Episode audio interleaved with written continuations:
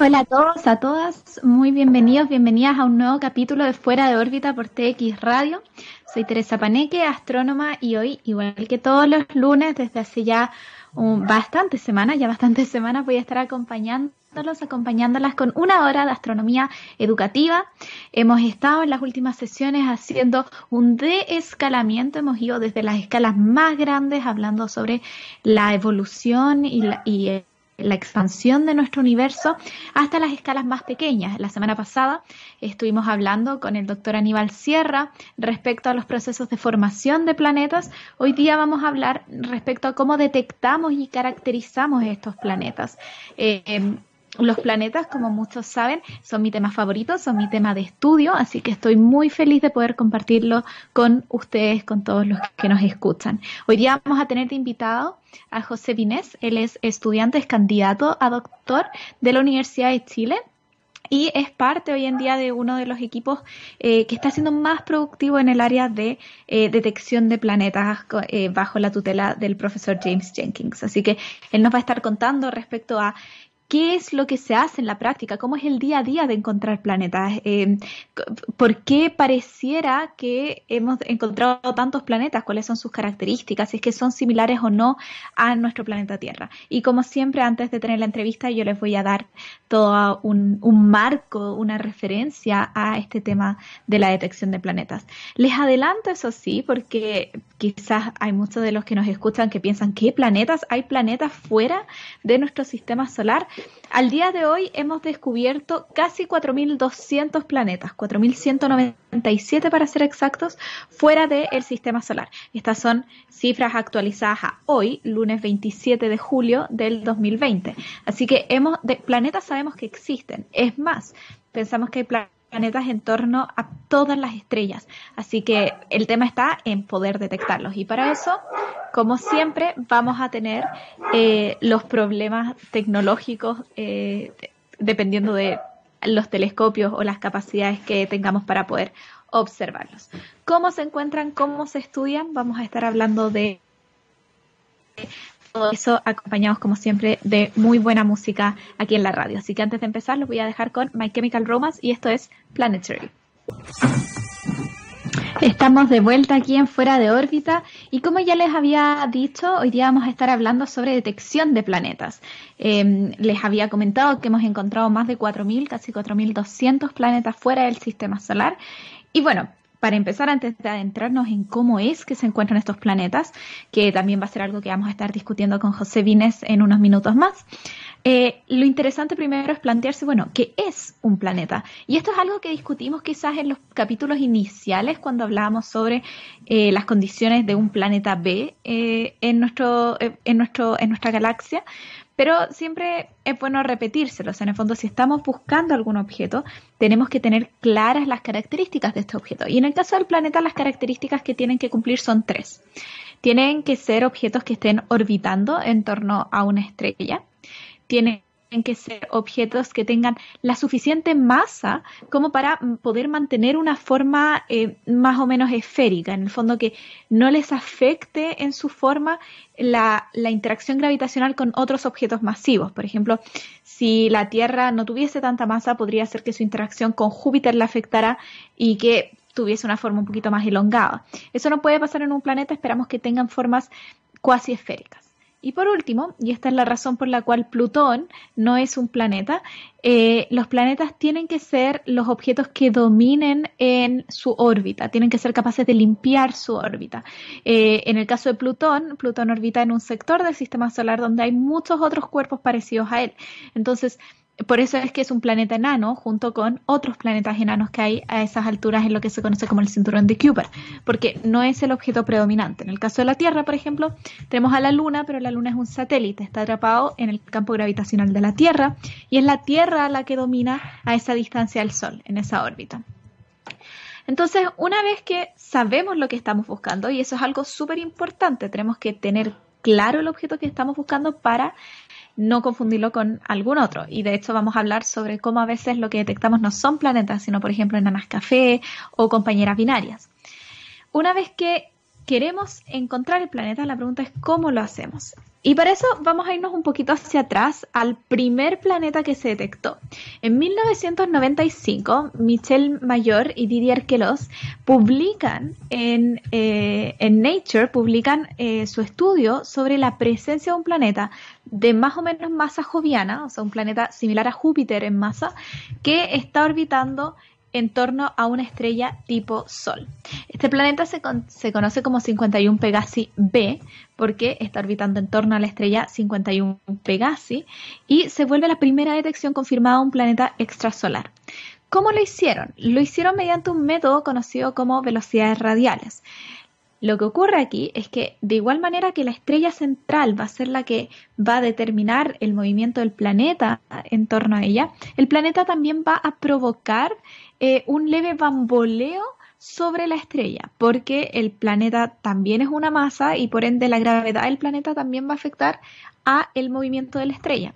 Las estrellas bajo la presencia de planetas se van a bambolear levemente y esto va a hacer que la luz de la estrella oscile un poquito. Entonces, podamos medir mediante este efecto Doppler del cual hemos hablado muchas veces, que es cómo la luz varía su frecuencia, cómo la luz varía sus características a medida que provenga de un objeto que se acerca o que se aleja de mí, yo voy a poder medir estas variaciones y asociarlas a un movimiento periódico que podría corresponder a un planeta.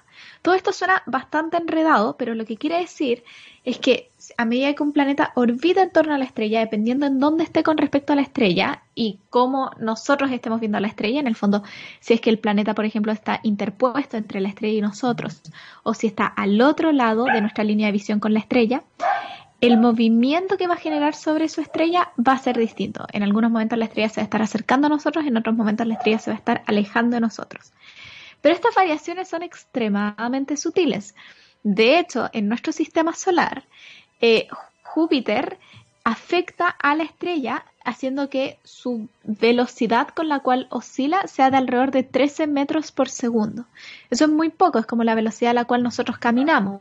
13 metros por... No, perdón, es bastante más que la velocidad a la cual nosotros caminamos, porque nadie recorre 13 metros en un segundo, pero son escalas humanas en el fondo, no son velocidades muy distintas a las que conocemos sobre la Tierra. Y en este caso estamos hablando de detectar este tipo de variaciones de la velocidad de la estrella de estrellas que están a años luz de distancia. Entonces es un trabajo sumamente difícil. En 1995 la resolución de la mayoría de los telescopios alcanzaba para detectar variaciones a lo más, así llevándolo al extremo, de 15 metros por segundo.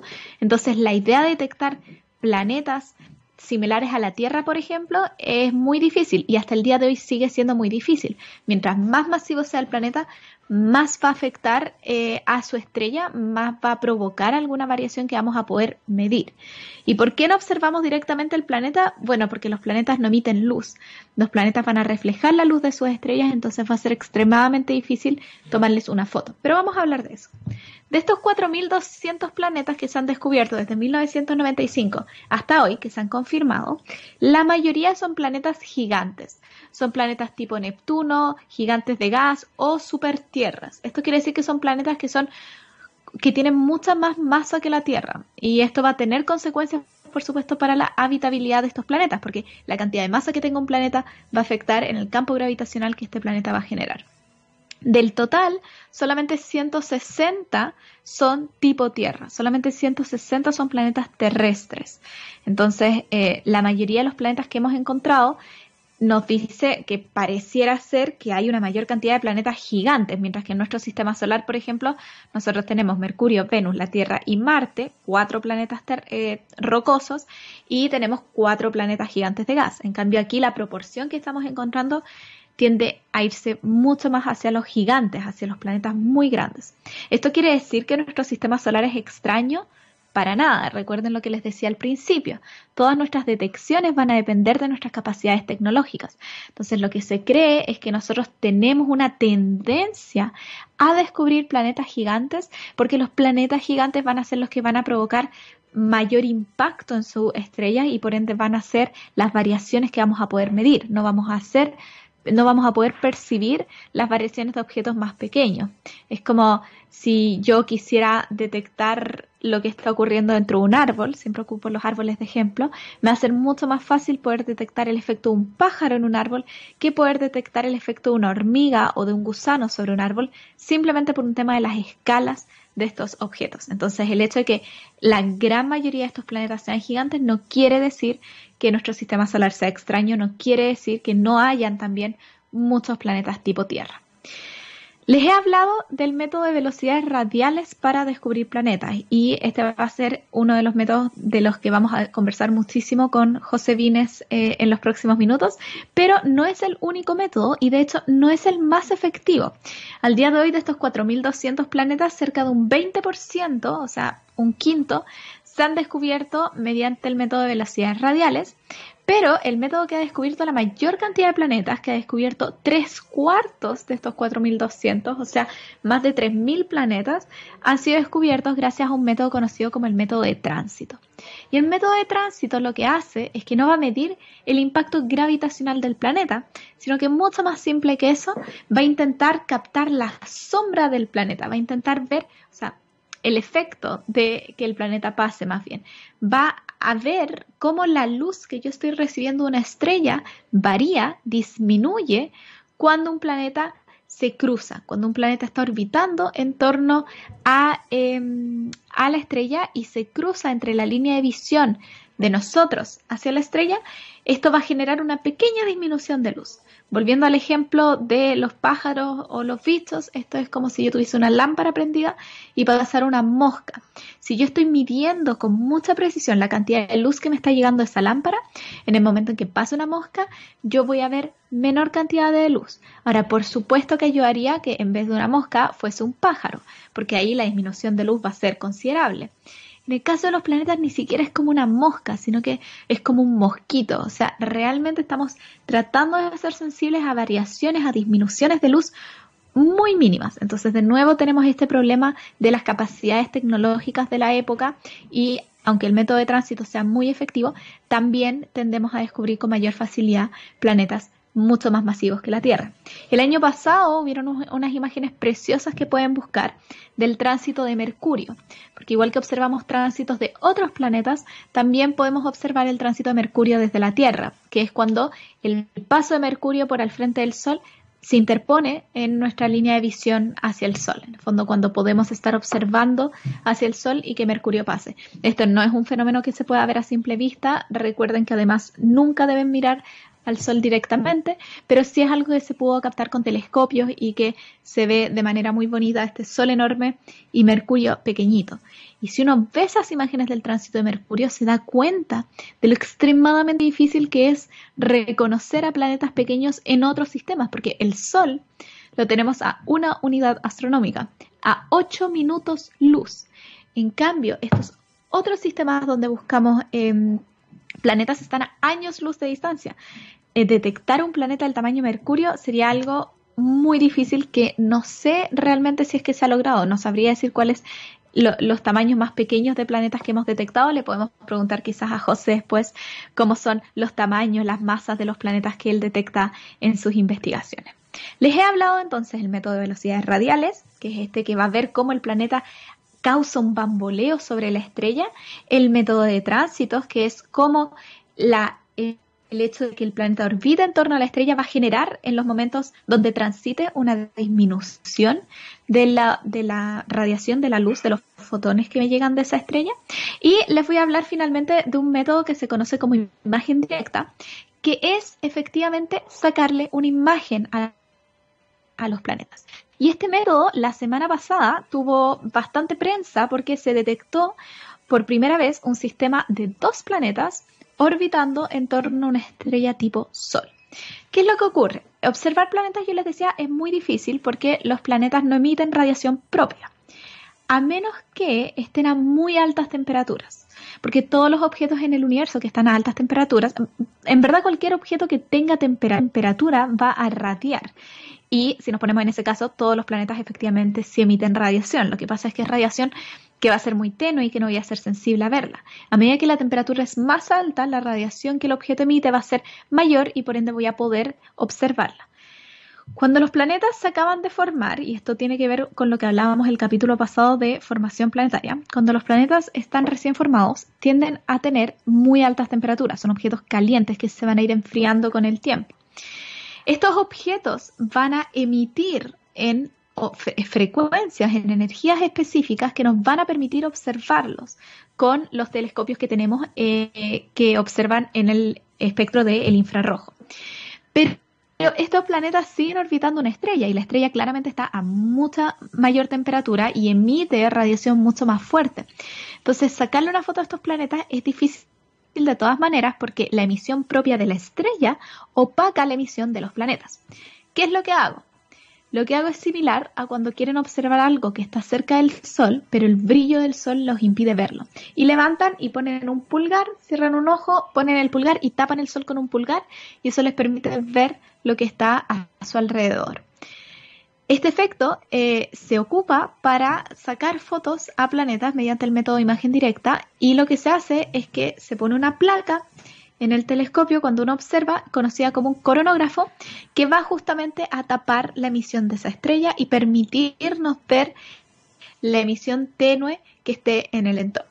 Ahora, esto no es tan simple porque se necesitan varias observaciones a lo largo de una gran cantidad de tiempo, porque cuando yo observo un sistema, no solamente estoy observando la estrella y los planetas que la estén orbitando, sino que también voy a estar observando toda la emisión de fondo. Y de fondo van a haber estrellas, van a haber galaxias, va a haber muchos objetos que yo podría equivocamente clasificar como planetas. Entonces es necesario sacar imágenes por una cantidad considerable de tiempo y después ajustarlas y ver cuáles son los objetos que son objetos de fondo y cuáles son los objetos que están orbitando en este sistema y caracterizarlos como planetas.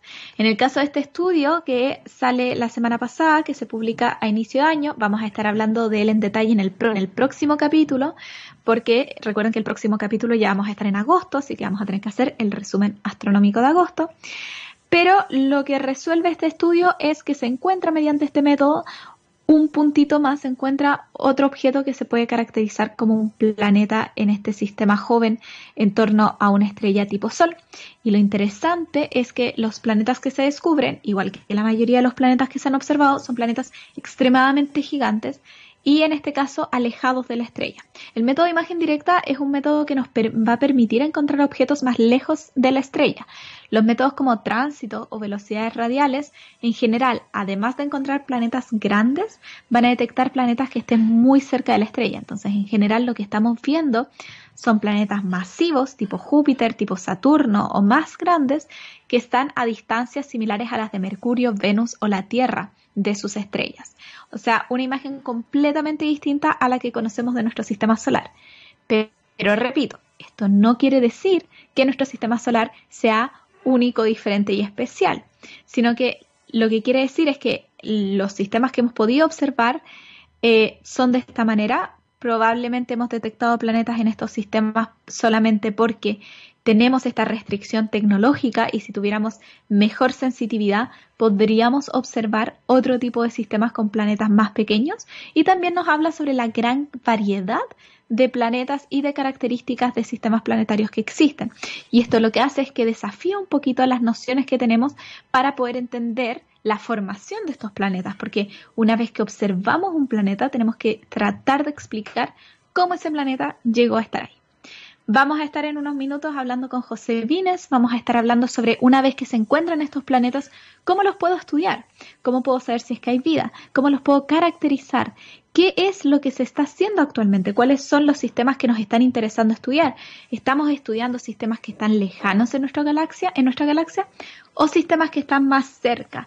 Em, cuáles son las dinámicas que se ocupan, los sistemas de análisis, los procesamientos que se hacen a los datos para poder finalmente detectar y confirmar la presencia de estos planetas. Así que todo esto y más vamos a seguir hablando aquí en Fuera de órbita por TX Radio. Y por mientras, otra canción que tiene planetas en su título, esto es Every Planet We Reach is Dead. Uy, qué duro el título. Vamos a hablar de eso al respecto con gorilas. Estamos de vuelta en Fuera de órbita y con un invitado tremendo que estoy muy feliz de presentar. Estamos con el candidato a PhD, futuro doctor en astronomía, José Vines, que además es compañero de licenciatura mío, así que eh, estoy muy contenta de poder contar con él aquí hoy día en Fuera de órbita. ¿Cómo estás, José? Bienvenido al programa. Hola, bien, bien. ¿Y tú, Tere, cómo estás? Muy bien. Más encima, el José nos está presentando esta otra faceta que él tiene. Eh, si nos están viendo a través de txradio.com, podrán ver. Y si nos están escuchando por Spotify o por SoundCloud eh, posterior a este programa, no lo van a poder ver. Pero yo les comento que él está con un fondo precioso que sacó él mismo, porque José, además de ser astrónomo, es también astrofotógrafo en su tiempo libre, ¿verdad? Sí, trato, se hace lo que se puede. Hago, no hago tanta astrofotografía como me gustaría, pero cada vez que puedo lo hago. Cada vez que tengo la oportunidad lo hago. Maravilloso. José, hoy día estamos en el programa hablando sobre detección de planetas, que es justamente en lo que tú trabajas, pero me gustaría que tú pudieses hablar primero sobre qué es lo que haces en, este, en esta área de detección de planetas, porque es un área tremenda, hay personas que trabajan más en la caracterización, otras en la detección, otras que hacen un poco de los dos. ¿Qué métodos ocupas tú para detectar planetas? Yo había mencionado tres velocidades radiales, tránsito, imagen directa. Entonces, si puedes contar un poquito sobre específicamente en qué área de la detección de planetas y con qué métodos tú trabajas. Eh, bueno, eh, mi, mi, viaje en los exoplanetas partió cuando estábamos en pregrado todavía. Y ahí empecé a trabajar por primera vez con mi profesor guía, James Jenkins. Y lo primero que hice fue trabajar con velocidades radiales y analizando un sample, un set de estrellas que él tenía buscando planetas y resulta que encontramos varias estrellas, varios sistemas binarios. Y así fue como yo partí mi viaje acá en, planetas, partí con las estrellas binarias, por suerte. Eh, digo por suerte porque fue fortuito, ¿cierto? Y mm, pasé a después a, trabajar la detección de planetas. Y lo que he hecho, lo que hago, o lo que mi tesis, eh, lo que compagina mi tesis, ha cambiado un poco desde el principio, que al principio era eh, o la idea que teníamos era todo relacionado con velocidades radiales y detección con velocidades radiales y ha cambiado un poco más a caracterización de exoplanetas utilizando métodos bayesianos, que es una, un, método estadístico para... Mm, es, básicamente un método estadístico, entonces nosotros aplicamos eh, el teorema de Bayes, básicamente, que es el corazón de, de los métodos bayesianos, a, nuestras a nuestras herramientas usuales para detectar planetas y con eso podemos obtener eh, más información sobre los parámetros de estos planetas y al final, bueno, eso es lo que, lo que he terminado haciendo yo. Y parte de esta trayectoria no solamente me ha hecho cambiarme de, ese tipo de enfoque, sino que además eh, empecé, ahora soy, soy parte de un consorcio internacional llamado Next Generation Transit Surveys o NGTS, que se dedican a buscar planetas con el método de tránsito. Entonces partí de velocidades radiales y ahora hago básicamente ambas. Ahora yo no me dedico a observar, sin embargo, a observar eh, tránsito eh, eh, particularmente, sin embargo sí analizo las curvas de luz, algunas de las curvas de luz que producimos en este equipo y lo que sí me he dedicado a observar son velocidades radiales con telescopios al norte de Chile. José, Hoy, perdón, ah, lo siento, prosigue. Eso es básicamente así como a grandes rasgos cómo ha sido mi trayectoria en esto de los exoplanetas. José, tocas varios puntos súper interesantes que quiero que comentemos. En primer lugar, voy a irme a lo que dijiste al comienzo de esta idea de detectar sistemas binarios. Eh, yo lo toqué un poquito, pero ¿cómo, nos podemos dar cuenta en el fondo? Cuando tú observas con velocidades radiales una perturbación, cuando tú estás viendo este bamboleo de la estrella, en el momento en que tú caracterizas el objeto que se está bamboleando, ¿cómo tú puedes determinar si ese objeto efectivamente es un planeta o si estamos viendo sistemas múltiples? Eh, bueno, una cosa muy importante de la técnica de velocidades radiales es que nos da, nos entrega información sobre la masa del compañero o del acompañante de la estrella. Y si nosotros vemos, y otra cosa muy importante es que la información que nos entrega la masa es la masa mínima que puede tener este acompañante. Y si nosotros vemos que esta masa mínima es muy grande, bueno, entonces no hay posibilidad de que sea un planeta y tiene que ser otra cosa.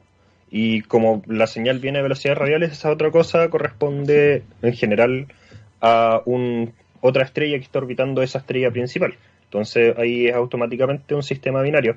Y es bien fácil darse cuenta cuándo, es, eh, cuándo deja de ser un planeta, porque las señales que inducen los planetas son sumamente pequeñas y son súper difíciles de detectar. Sin embargo, las señales que producen eh, otras estrellas son enormes, son bien, bien grandes. Entonces, al ojo uno puede ver ya, esto claramente tiene que ser una estrella, veamos qué tipo de estrella es. Y una pregunta sobre la última sobre ese tema, porque me quiero ir a tránsitos y a la caracterización de curvas de luz, pero yo estoy segura que hay mucha gente que se está preguntando, bueno, ¿y si es una estrella la que está acompañando a esta primera estrella? ¿Por qué no la habíamos visto? ¿Por qué la detectamos mediante velocidades radiales? No sé si tengas alguna respuesta a eso. Sí, lo que pasa es que no todos los sistemas binarios son de estrellas iguales o, de estrellas comparables en ese sentido, en, términos de luminosidad y tamaño, sino que muchas veces también puede pasar que una estrella sea grande y luminosa, imaginemos al Sol, y otra estrella sea muy, muy, muy tenue, muchas veces más tenue. Y en ese caso, si uno mira directamente a la estrella y si está lo suficientemente lejos, no vamos a alcanzar a ver la luz directamente de esa segunda estrella y esa señal, que es, como la estrella gritando yo también existo, aparece eh, por primera vez en velocidades radiales. Esos son los que se llaman, esos sistemas binarios se llaman binarios espectroscópicos. Y son sumamente importantes porque necesitamos estrellas eh, que estén solas para hacer calibraciones, para eh, estudiar, ¿cómo se llama? La, la, formación de estrellas, etcétera y bueno, si estuviéramos solamente mirando con el ojo desnudo, digamos, nos perderíamos un montón de sistemas que están ahí escondidos, sistemas binarios. No, extremadamente interesante. Eh, y, es muy bonito y podríamos estar hablando por mucho tiempo de esto, pero como te decía, me quiero ir a, esta otra parte que ha sido lo que estás haciendo más actualmente, la caracterización de curvas de luz para entender cómo son estos planetas. Eh, yo había comentado al comienzo, para los que nos han estado escuchando, que cuando observamos mediante eh, método de tránsito, lo que estamos viendo es un poco cómo disminuye la luz que me llega a la estrella producto que hay un planeta que está transitando justamente en nuestra línea de visión. Ahora tú dices que nosotros podemos caracterizar esa luz para entender las propiedades del planeta. ¿Cómo se hace eso? ¿Por qué podemos hacerlo? Eh, ¿Con qué datos tú estás trabajando? Bueno, eh, la, herramienta de tránsito es sumamente importante y muy poderosa para detectar eh, nuevos exoplanetas, sin embargo es incompleta y en el sentido que los tránsitos nos van a entregar principalmente información sobre el tamaño, en términos de la estrella, de la estrella con la, cual está orbitando. Entonces, si nosotros tenemos solo el tamaño, nos falta la mitad de la información, que es la masa, para entender o empezar a entender eh, de, qué está, de qué está compuesto el planeta.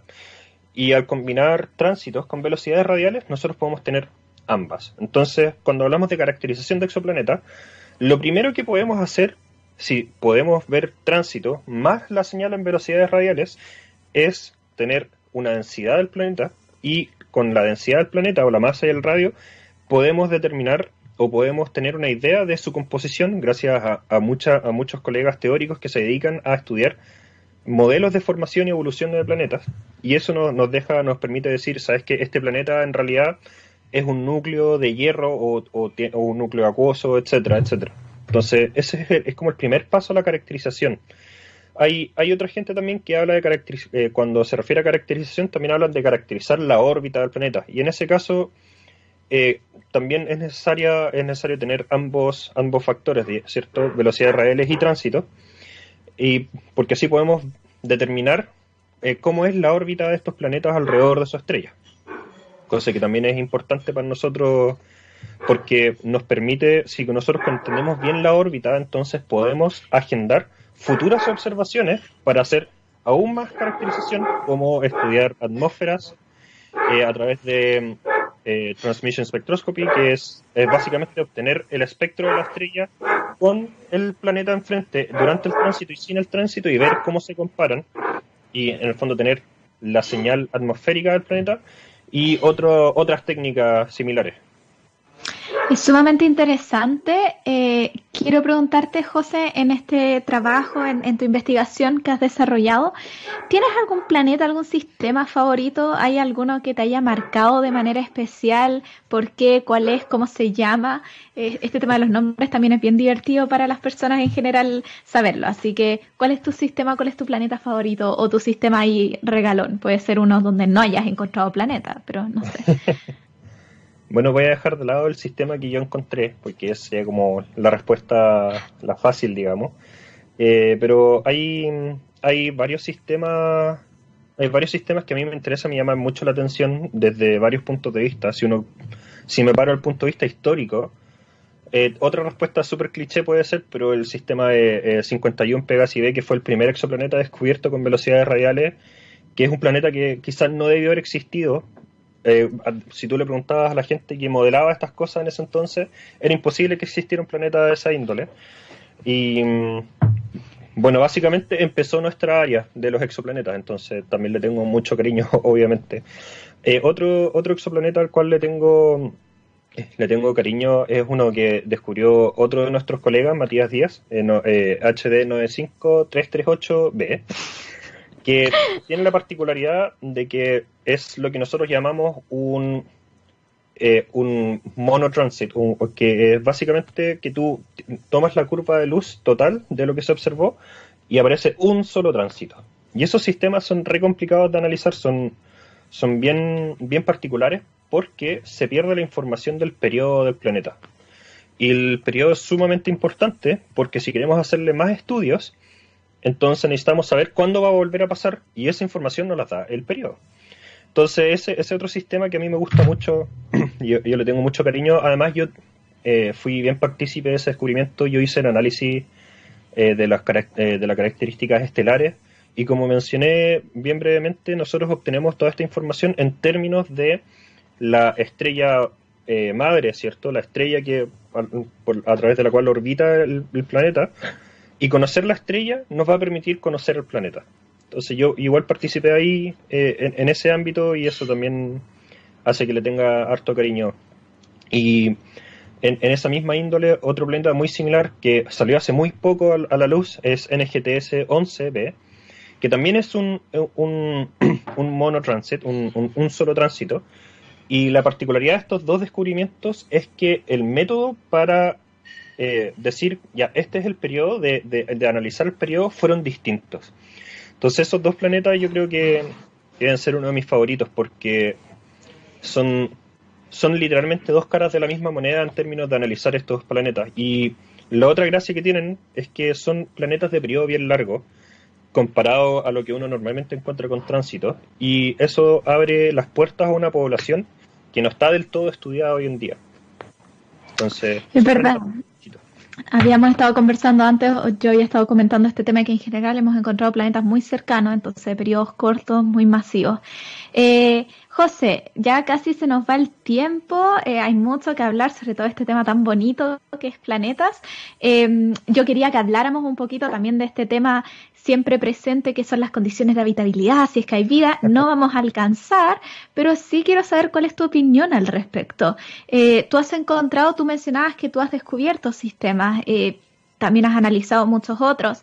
¿Cuántos de estos sistemas efectivamente están en esta zona habitable donde las temperaturas serían comparables con la Tierra? Y en tu opinión, ¿hay vida fuera del sistema solar? Eh, bueno, no muchos planetas que he analizado, yo personalmente han estado en la, zona habitable de su estrella. Y bueno, zona habitable es un, es un, término así más o menos de marketing casi, porque en realidad lo único que nos asegura es que en la superficie puede existir agua líquida si es que hubiese agua. Nada más no significa que nos podemos mandar a cambiar a otro planeta de inmediato. Y claro, yo, yo creo que personalmente no, no he analizado muchos planetas en esa, en esa zona de esas, de esas estrellas. Eh, tampoco tienen en particular, eh, así como no son muy, muy particulares en términos de análisis, ya que son un planeta más. Uno se da cuenta más bien a posteriori que están en la zona habitable y, uno hace más estudios después a partir de eso, pero eh, cuando uno está recién analizando un set de datos, uno está analizando una señal más. no necesariamente uno sabe al tiro que está en la zona habitable. Ahora, mi opinión sobre si es que hay vida afuera o no, quizá pensar que no hay vida es como bien ególatra, ¿cierto? No, no es, yo creo que es difícil que seamos los únicos. Por otro lado, eh, pensar que solamente hay vida allá afuera como nosotros es más o menos lo mismo. Yo creo que deben haber formas de vida allá afuera que no conocemos y por lo tanto que va a ser mucho más difícil detectar, ya que nosotros buscamos lo que sabemos y lo que sabemos somos nosotros. Entonces yo creo que debe haber vida allá afuera eh, bien lejos y bien difícil de encontrar. Y, ni siquiera quiero partir a, hablar de, vida inteligente, yo hablo de vida nomás, así como... es todo un tema. Sí. Sí, es todo un tema y de todas maneras les digo a quienes nos escuchan que analizamos esto también con la experta doctora Cristina Dorador en el primer y segundo capítulo de Fuera de órbita, así que pueden ir a ver todo ese análisis sobre por qué la vida probablemente no sea tanto vida inteligente, pero microorganismos, plantas, bacterias posiblemente abundan en nuestra galaxia y en nuestro universo. El tema es encontrarlas. José, se nos va el tiempo, pero antes de despedirte y por supuesto mm, agradecerte tremendamente por tu tiempo y por compartir tu investigación que es muy entretenida, divertida y que la explicas de manera súper didáctica, eh, quería darte un par de minutos por si es que hay algo que quizás quieras comentar, que quieras compartir sobre tu investigación, sobre tus otras actividades, cualquier comentario que quieras hacer, planeta, fotografía, no sé. eh, bueno, mi sueño es sacarle una foto al, a las Pleiades, que es un clúster de, como siete estrellas, que es muy bonito y nunca he tenido la oportunidad, así que espero poder hacerlo alguna vez. Y nada, me gustaría eh, enfocar un poco este, este planeta que nombré NGTS-11, es un descubrimiento súper reciente en el cual también participé, que viene de NGTS. Y eso, así como existe, hicieron un press release en Chile Así que por favor estén atentos a través del Milenio, Instituto Milenio de Astrofísica. Así que eso, me gustaría mandar saludos a, todos mis amigos, familiares y a la Camila que me está escuchando, así que eso. Maravilloso. Muchísimas gracias, José, de nuevo por estar aquí, por, por, por compartir un poquito de tu investigación. Y eh, para el próximo descubrimiento de planeta te estaremos solicitando de nuevo antes de que te vuelvas súper famoso. Muchas gracias, José. A quienes nos escuchan, nos vamos a otra corte de música también con tema planetario. Me encanta esto, no sé si se han dado cuenta, pero las canciones siempre van de acorde a lo que estamos hablando aquí en Fuera de órbita. Así que esto es Planet Earth y de Duran Duran. Estamos aquí en Fuera de órbita, ya cerrando este programa que ha sido desafortunadamente el último programa de esta saga de planetas, de escalas. Vamos a ver después el sistema solar, que vendría siendo lo que nos queda en este juego que hemos hecho de ir desde la expansión, formación del universo, galaxias lejanas, cúmulos estelares, formación de planetas, detección de planetas. Nos queda el sistema solar y después de qué vamos a hablar, bueno, ahí iremos viéndolo sobre la marcha. Siempre van a haber cosas muy divertidas de las cuales hablar en este campo tremendamente bonito y que tengo el privilegio de poder compartir con ustedes, que es la astronomía. Hoy estuvimos hablando sobre cómo detectar planetas. Em, conversamos con José sobre qué era lo que en la práctica se hacía. Él nos comentaba que él ha trabajado con estos dos métodos principales, que son las velocidades radiales, que nos van a permitir caracterizar la masa del planeta a través de la interacción gravitacional y los efectos que este planeta va a producir sobre su estrella, causando que se bambolee levemente y que podamos medir esas perturbaciones. José también nos comentaba que como podemos caracterizar la masa del planeta con este método, podemos ver que muchas veces no son planetas los que provocan interacciones, sino que son otras estrellas, cuando la estrella que observamos está en un sistema múltiple, como un sistema binario. Por otro lado, tenemos el método de tránsitos que va a observar cómo el planeta transita enfrente de la estrella, va a observar una disminución en la curva de luz que yo recibo de la estrella y eh, como nos comentaba José también, él trabaja en este, en este sistema para poder caracterizar de mejor manera eh, la densidad, las particularidades de los planetas, sobre todo combinando ambos métodos. Estos métodos, como yo les había explicado al comienzo del programa, van a ser muy sensibles y dependen fuertemente de las capacidades tecnológicas que tengamos. Entonces, en los próximos años, con el lanzamiento de nuevos telescopios espaciales, esperamos poder encontrar cada vez más planetas, ser más sensibles a planetas de masas y de tamaños más pequeños similares a los de la Tierra. Recuerden que de los 4.200 planetas que hemos descubierto al día de hoy, solamente 160 son planetas terrestres, planetas tipo Tierra. Todos los otros son planetas mucho más grandes y el variar el tamaño, las masas y las distancias a las cuales se encuentran estos planetas van a hacer que varíen las temperaturas sobre estos planetas, las condiciones de vida, eh, los campos gravitatorios, las condiciones de presión y entonces van a afectar al tipo de vida que pudiese haber, sobre todo cuando lo comparamos con la Tierra. Siempre hay que recordar eso, es lo que decía José al final Aquí estamos buscando vida bajo la base eh, un poco egocéntrica de que esta vida va a ser similar a la que tenemos sobre nuestro planeta. Pero eso no necesariamente es así y de todas maneras los vuelvo a referir a los primeros dos capítulos de Fuera de órbita donde hablamos sobre esta posibilidad de un planeta B, sobre cuáles son las condiciones que deberían cumplir y por qué, aunque lo encontrásemos, no va a ser posible poder viajar a otro planeta todo en el universo y en nuestra galaxia se encuentra a distancias muy grandes, por lo cual no es posible pensar en que un planeta B va a ser la solución para salir de la Tierra y escapar de los problemas que tenemos aquí.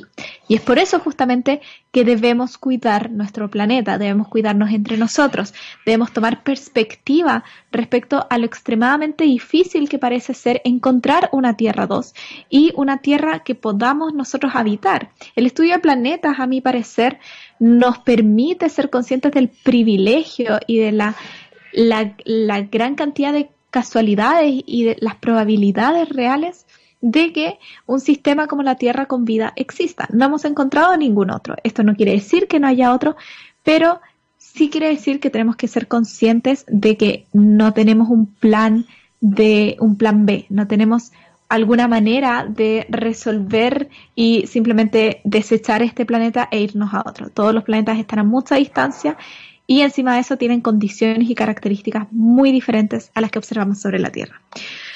Otro tema que no tocamos, pero que quiero mencionar brevemente antes de cerrar el programa, es que como la mayor parte del tiempo estamos observando estrellas y buscando en el comportamiento de las estrellas señales de que hay planetas interactuando con ellas, tenemos que tener presente que las estrellas mismas también son objetos extremadamente variables.